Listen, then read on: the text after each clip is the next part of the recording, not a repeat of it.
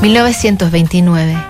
El año en que comienza la Gran Depresión tras el Jueves Negro comienza también el tormento de la vida oficial unida de Diego Rivera y Frida Kahlo.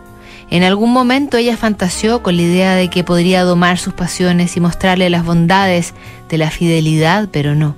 Diego había sido señalado por su doctor de cabecera con incapacidad para la monogamia y aunque Frida intenta no parecer afectada, sufre. No pueden estar juntos pero tampoco separados. Abren la relación, Diego entra y sale de su vida, Frida Kahlo termina de romperse y entra en una oscurísima depresión. En medio del pantano le escribe, mi amor, hoy me acordé de ti aunque no lo mereces. Tengo que reconocer que te amo. ¿Cómo olvidar aquel día cuando te pregunté sobre mis cuadros por vez primera? Yo, chiquilla tonta, tú, gran señor, con mirada lujuriosa me diste la respuesta aquella para mi satisfacción por verme feliz, sin conocerme siquiera me animaste a seguir adelante. Mi Diego del alma, recuerda que siempre te amaré, aunque no estés a mi lado. Yo en mi soledad te digo, amar no es pecado a Dios.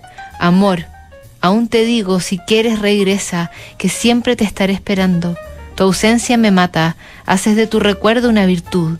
Tú eres el Dios inexistente cada vez que tu imagen se me revela. Le pregunto a mi corazón, ¿por qué tú y no algún otro? Se aman, se maltratan, se engañan, se profundamente hieren, se divorcian y se vuelven a casar.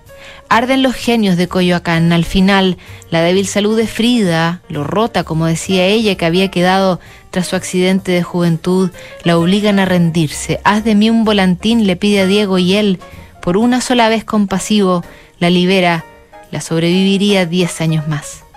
Tenemos más cartas para revisar mañana en Notables aquí en Duna.